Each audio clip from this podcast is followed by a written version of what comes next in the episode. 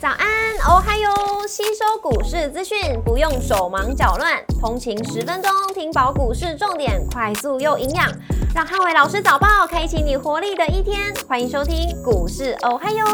摩尔证券投顾林汉伟分析师，本公司经主管机关核准之营业执照字号为一百一十一年经管投顾新字第零一四号。大家早安，欢迎收听今天的台股哦嗨哟！今天重点提醒。台股今天持续补量，呈现轮动的架构，但多方维持一个控盘的方向不变。美股四大指数周一持续震荡收涨，那市场观望其中选举跟升息的速度。美股礼拜一由非半指数上涨二点一八个百分点，领涨了四大指数。恩智浦上涨四点五三个百分点，跟格罗方德上涨三点八八个百分点，领涨半导体类股。那美股族群礼拜一是涨多跌少，当中电信、科技跟能源类股涨幅领先。那非必需消费、公用事业与房地产类股收跌。微软上涨二点九三个百分点，跟脸书上六点五三个百分点，领涨了科技类股。嘉德宝上涨二点二个百分点，与特斯拉下跌五点零一个百分点，分别领涨跟领跌大型类股。那美国其中选举在呃美国时间的八号，也是台湾的呃这个九号的一个凌晨开始正式登场。那市场评估选后对于整个美国政局跟经济之影响。那早盘整个美股的观望态势相当的浓厚，尾盘开始出现押宝的买盘，将市场预期十二月份升息两码的几率已经超过了七成，所以激励美股尾盘连续两天收高。今天股市红绿灯持续亮出黄灯，美元持续走跌，但美债美债利率走阳，所以台股今天是呈现补量的轮动，但多方维持个控盘的格局。台子期盘后盘上涨六十五点，做收，涨幅来到零点四九个百分点。台积 ADR 上涨零点四五个百分点。礼拜二大盘指数的观察重点有三：一一三二七三点的反压跟量能的变化。二、传产股的轮动格局；三、电子股的中小型股续航的力道。礼拜二台股持续反弹的走势，那盘中是有机会去挑战到十月三号前波低点一万三千两百七十三点的反压。那台股在礼拜二会持续做一个补量的动作，因为美元还是维持个弱势，所以台币还是有转升的一个空间。那盘中看有没有机会挑战到三十二大关。外资资金回流有助量能的增温，那多方还是有续攻的机会。只要盘中的量能维持在一千八百亿以上，都有助台股维持一个健康的轮动。那盘中大家可以留意到九点半的陆股跟港股的开盘表现，如果能够持续开高走高的话，有利台股盘中的涨点持续扩大。货柜三雄礼拜二维持一个震荡的走势，那国际航商在马士基、赫伯罗特已经航运在礼拜一的呃。盘中都出现了一个反弹的格局，像大陆的中日海控同步在收盘是收高。那台股的当中，长荣、阳明、万海礼拜已经先行反应了。那只是说最近这三张股票土洋呈现对坐，所以外资在买阳明跟万海，但投信则是在买长荣，所以法人买盘还没有整齐买进之前，走势多为这个股表现居多。B D I 指数连续两天上涨，那散装航运礼拜二持续看反弹，但力道开始减弱。国际原物料部分，呃，报价礼拜多数回档，那基本金属涨多拉回，所以船产报价股维持一个轮动的看法。那当中可以持续观察一下，呃，礼拜一持续在上涨的个股，不要出现比较明显的开高走低，像这个华兴、低铜、华荣。或者说大成钢这些所谓的钢铁、铜跟这个呃电器电缆的股票，那礼拜二的部分的话，最好是不要有出现开高走低的发展。那我觉得这个族群可能都还有后续的一个空间。绿能族群的部分，礼拜二持续反弹。那市场观望美国选举结果对于绿能政策影响。风电、太阳能跟储能的股票走势，还是以买盘点火个股为观察指标。生技股礼拜一多数收跌，那新药指标股还是观察药华药、北极星跟合一。那礼拜一的药华药比较偏弱，北极星跟合一基本上持续维持个上涨。那所以持续观察一下法人在买的一些新药的股票，走势尽量还是维持一个整齐的上涨，像最近这样的一个比较偏轮动，是缺乏整体的气势，所以增技股在呃主要的指标股还没有整齐点火之前，多为个股发动的一个空间。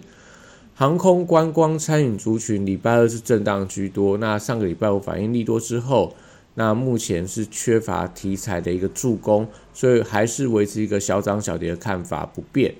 汽车零组件的部分持续呃轮动的一个走势，那相对落后个股或许有一些反弹的空间，像一些类似湖联啊、这个和大、东阳等等，那可以留意一下，因为股价位阶相对比较偏低，会不会一些补涨的机会？盘中可以特别观察。金融股的部分还是控盘的指标，那这个礼拜台股挑战反弹新高，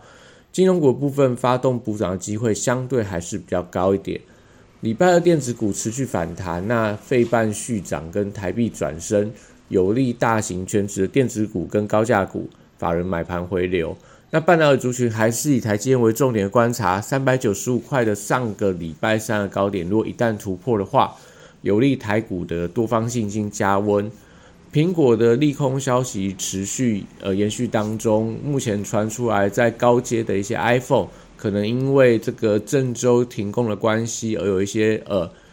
削减订单的一个情况。那所以对于瓶盖股来讲的话，表现还是以观望居多。连带到 PCB 族群上礼拜表现很强，那礼拜一开始出现震荡，因为很多的 PCB 族群都是瓶盖股的一个题材，所以短线涨多之后，轮动会开始出现加速的现象。